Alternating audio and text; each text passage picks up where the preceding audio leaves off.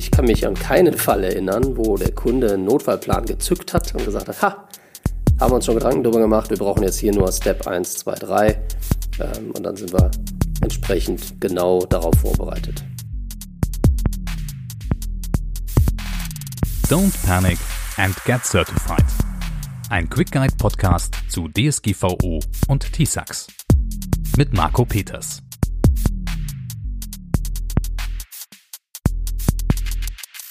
Hallo zur nächsten Deep Dive Folge. Wir sitzen mal wieder zusammen vor dem VDR ISA Katalog und heute versuche ich gemeinsam mit Marco herauszufinden, was sich hinter dem Control 17.1 verbirgt. Wir haben heute ein ganz spannendes Control, denn es ist wahrscheinlich aktueller denn je, denn beim Punkt 17.1 geht es um Krisensituationen. Die Frage darüber lautet hier ganz genau, inwieweit werden die Anforderungen an Informationssicherheit und die Weiterführung eines ISMS in Krisensituationen definiert, umgesetzt, überprüft und beurteilt.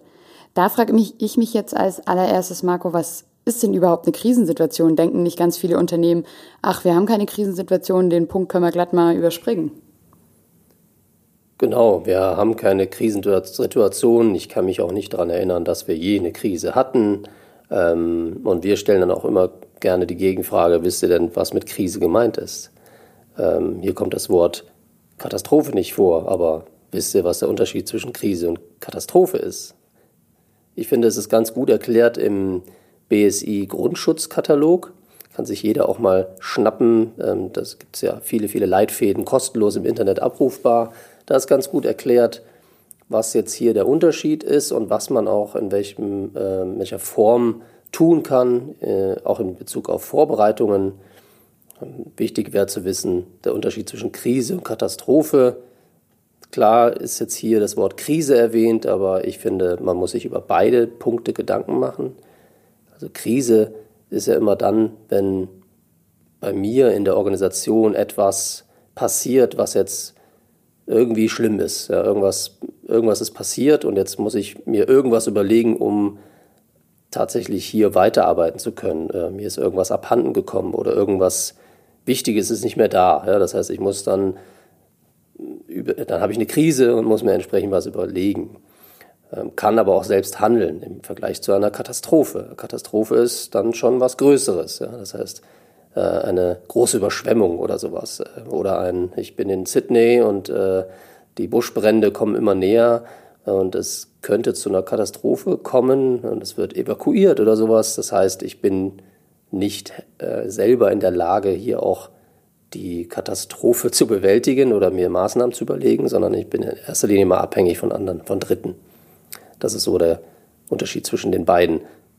Wir sagen aber auf jeden Fall immer, macht euch Gedanken zu beiden. Wir können mal genau reinschauen, wie es hier weitergeht, was der VDISA-Katalog an der Stelle sagt.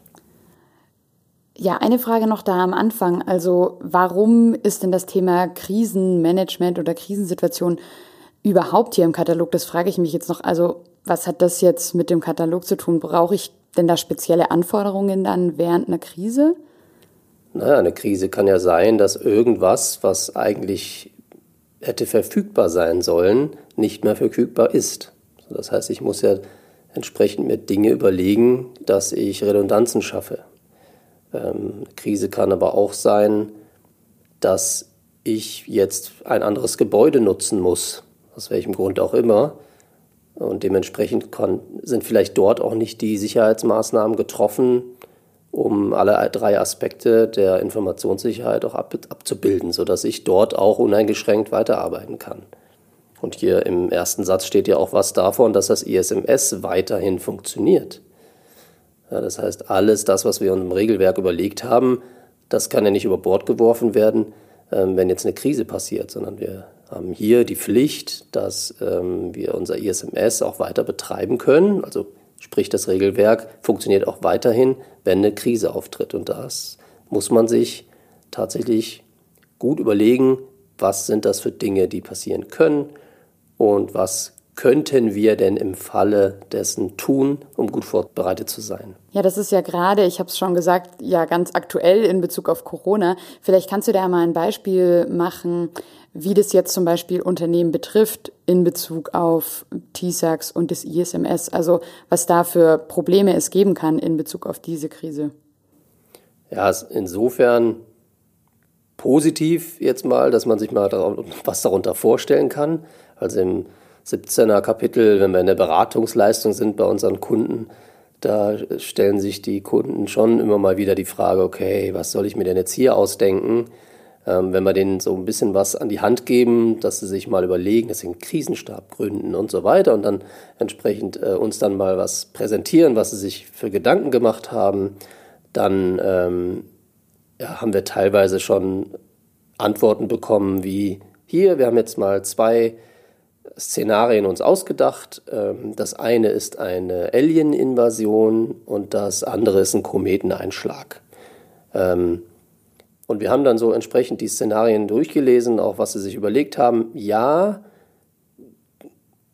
es hat sicherlich auch viel Spaß gemacht, glaube ich, in der Runde, ähm, aber es ist nicht unbedingt zielführend, die am unwahrscheinlichst aufzutretenden Szenarien sich auszudenken, sondern vielleicht mal lieber überlegen, was könnte denn wirklich sein? Wo haben wir denn eine hohe Abhängigkeit vielleicht auch an Personen?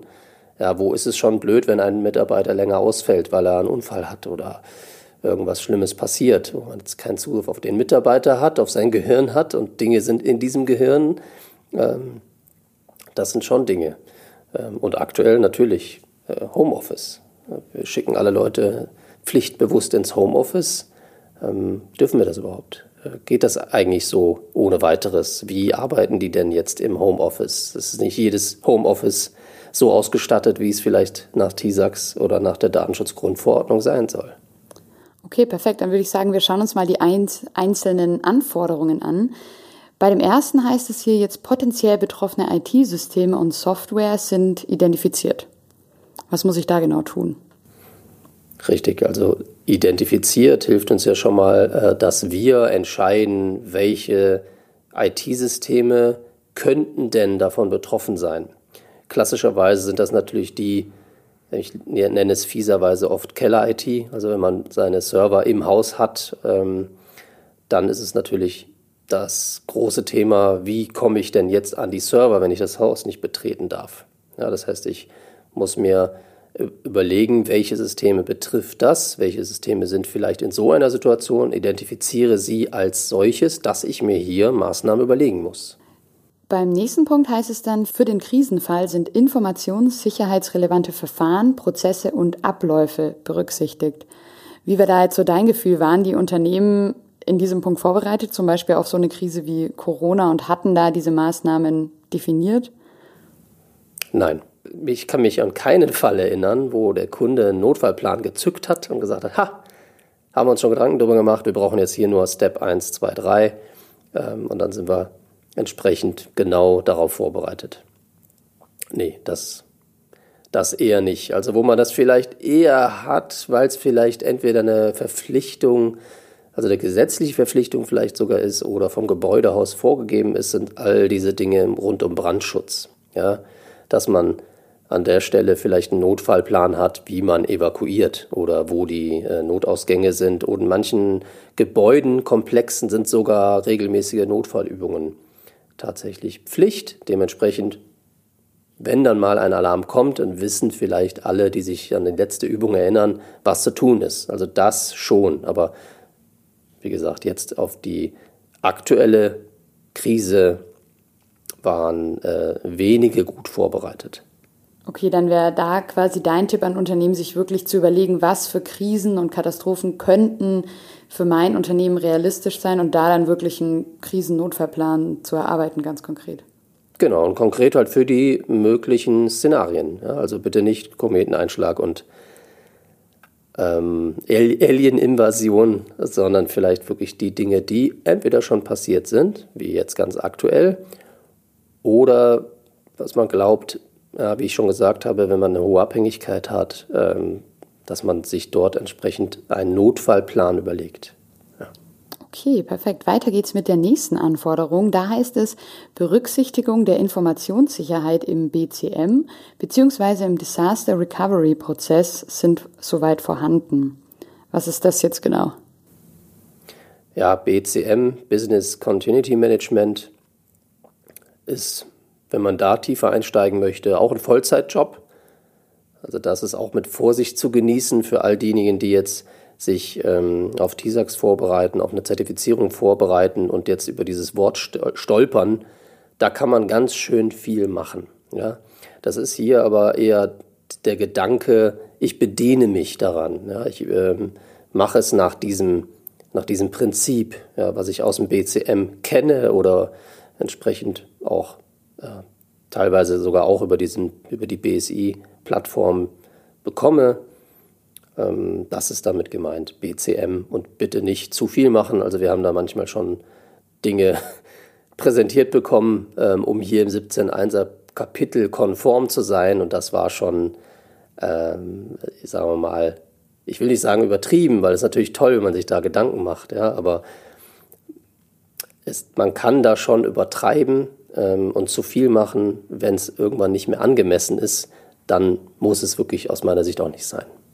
Okay, alles klar. Da vielleicht nochmal einen Experten oder eine Expertin vorher fragen, bevor man sich da zu sehr reinkniet. Jetzt habe ich hier aber ja gerade auch noch was vorgelesen von wegen Disaster Recovery Prozess. Was ist denn damit gemeint? Naja, wenn wir uns Gedanken gemacht haben über vielleicht diesen Server, den ich eben erwähnt habe, der nur in dem Gebäude steht, dann habe ich vielleicht dahinter in irgendeiner Form eine Redundanz geschaffen, also eine gespiegelte Version davon, ein, ein Zwilling und ähm, ich muss schon in der Lage sein, diesen auch zu aktivieren.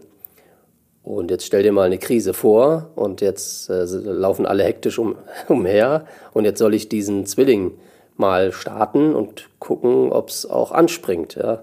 Das heißt, der gesicherte ähm, Disaster Recovery Prozess, der soll vor allen Dingen dafür sorgen, dass du das nicht unbedingt nur im Krisenfall ausprobierst, sondern dass du dir entsprechend Maßnahmen überlegst, ähm, diesen auch ab und zu mal zu aktivieren, um zu schauen, würde er denn funktionieren. das könnte auch ein Backup sein. ich habe jetzt, hab, kann nur noch auf das Backup zugreifen und muss davon jetzt den Server starten. Ja, vielleicht wirklich mal ausprobieren, wie lange brauche ich denn dafür. Ja, wir haben teilweise Kunden gehabt, die haben das alles wunderbar gemacht haben ihren kompletten Server, ihre Infrastruktur auf Bändern gesichert.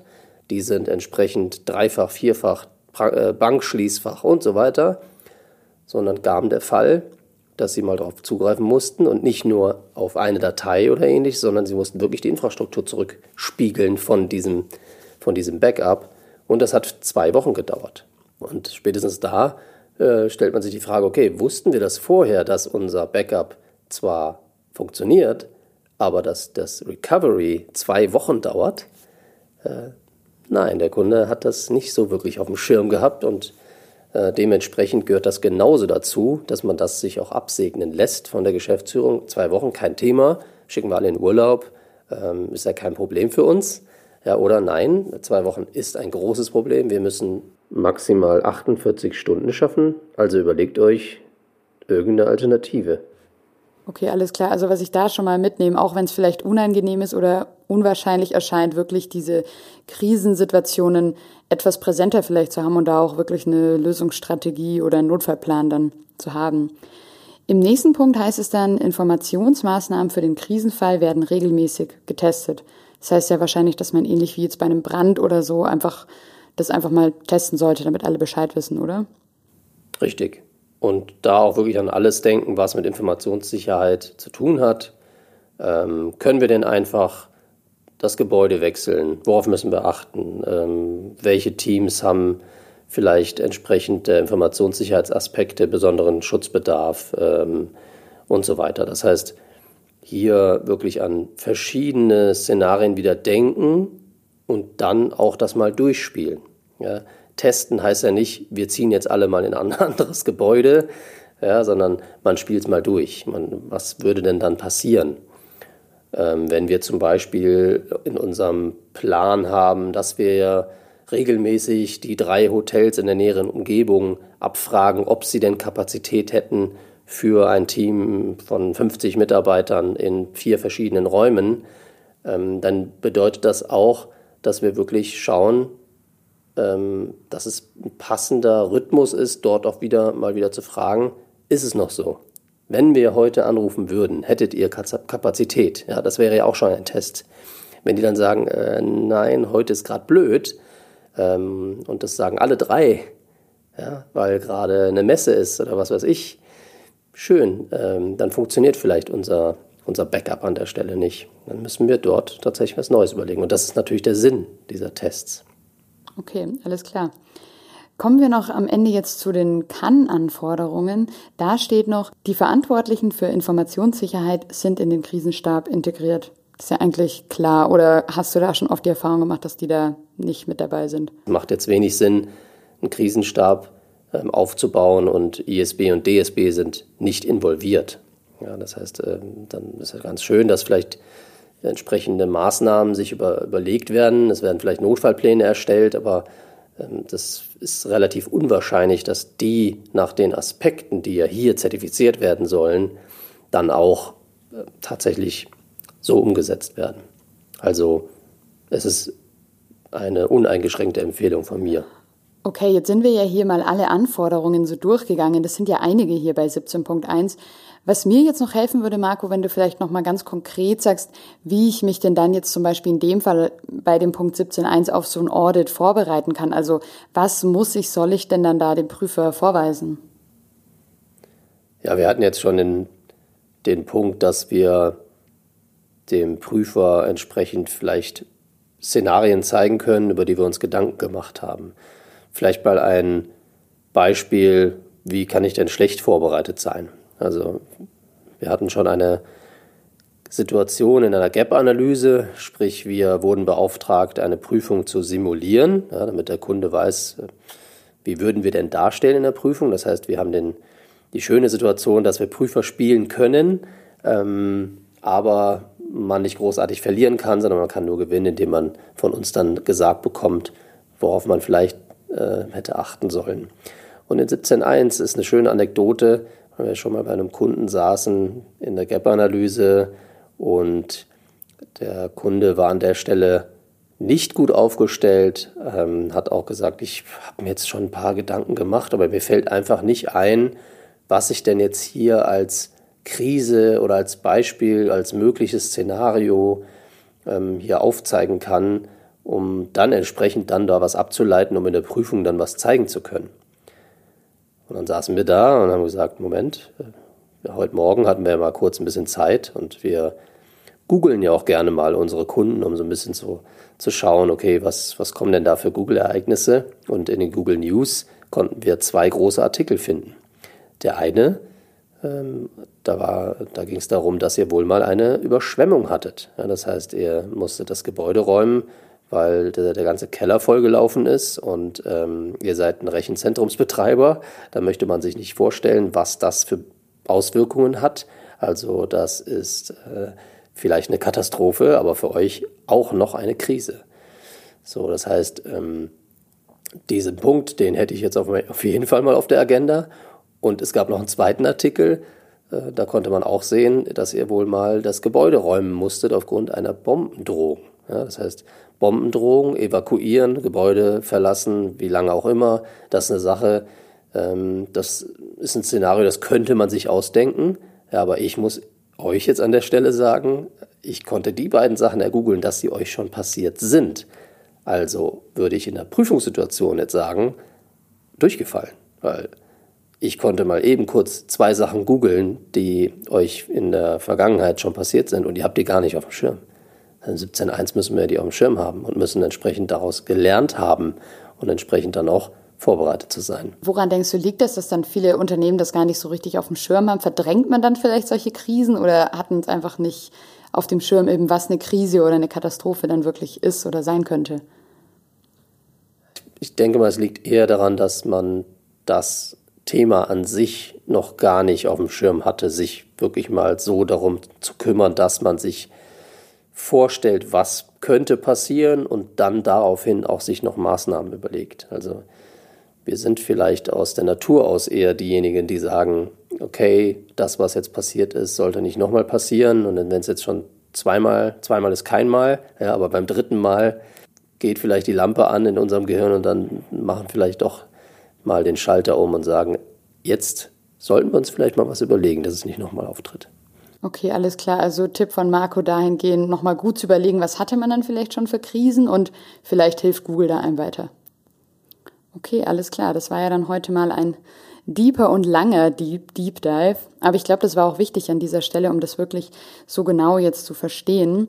Vielen Dank, Marco, dir fürs Übersetzen und ja, du, liebe Zuhörerin oder lieber Zuhörer, ich hoffe, du konntest viel mitnehmen und hast das alles jetzt genau wie ich soweit gut verstanden. Ist ja gar nicht so leicht, finde ich immer bei diesem Katalog. Wenn du Fragen hast, dann schreib gerne jederzeit eine Mail an podcast.marcopeters.de. Ich sag ciao und bis zur nächsten Folge.